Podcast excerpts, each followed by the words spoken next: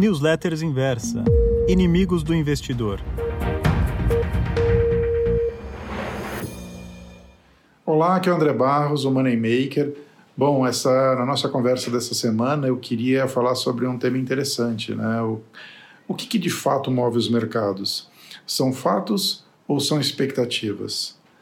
Nesse momento em que a gente vê a Bolsa já tendo cruzado 100 mil pontos, se aproximando dos 110 mil pontos, uh, ou quando a gente olha para o Nasdaq e vê ele rompendo recordes históricos, o S&P também chegando muito próximo dessa, desse momento, uh, o que a gente se pergunta é o quanto que ali tem de realidade, o quanto tem de expectativa. A grande verdade é que é uma combinação dos dois, muito dificilmente você vai conseguir ponderar o que é um ou o que é o outro. Uh, nesse momento, a gente tem uma boa dose de expectativa turbinada por uma uh, por sinais de que uma recuperação em V pode estar acontecendo. A gente vê também sinais positivos de que, se por um lado a epidemia ela segue crescendo, ela também se mostra de uma certa forma uh, em níveis controláveis, que permitem uma reabertura ou pelo menos atuações focadas. A gente vê um excesso de liquidez.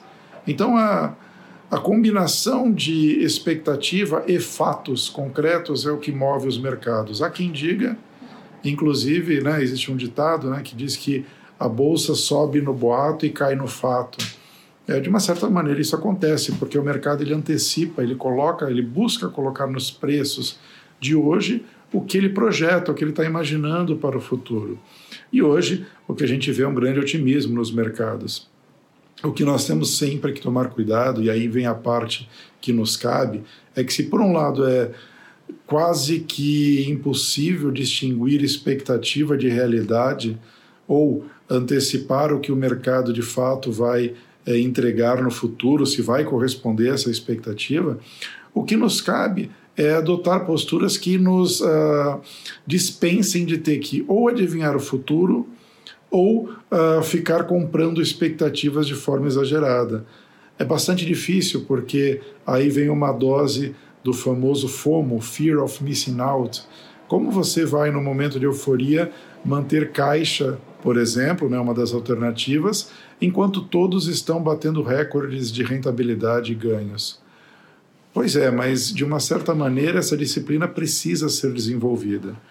Então aqui fica a minha mensagem né, da gente, mesmo nos momentos de alta euforia, em que as expectativas estão preponderando do lado positivo, não deixarmos uh, a segurança de lado, a gestão de risco e a maneira mais uh, cautelosa de também surfar essa alta mas sabendo que uh, existe um componente expectativa que ele é indefinido, ele é uh, difícil de quantificar e quando ele de fato for entregue, você pode ser surpreendido em descobrir que o mercado já havia precificado tudo aquilo que se esperava. Então é, é o famoso, né, como acabei de comentar, ele sobe na, no boato, ele sobe na expectativa. Quando vem o fato, você já precificou e o que acontece é que boa parte do mercado começa a realizar aquele ganho já antecipado. Enfim, a mensagem de hoje é bastante simples. Fiquem sempre atentos que no, tanto isso vale para os momentos de alta como agora, como nos momentos de baixa. Não existem só fatos concretos no preço uma boa parte do que está ali na tela e nas valorizações ou quedas da bolsa é explicado por expectativas.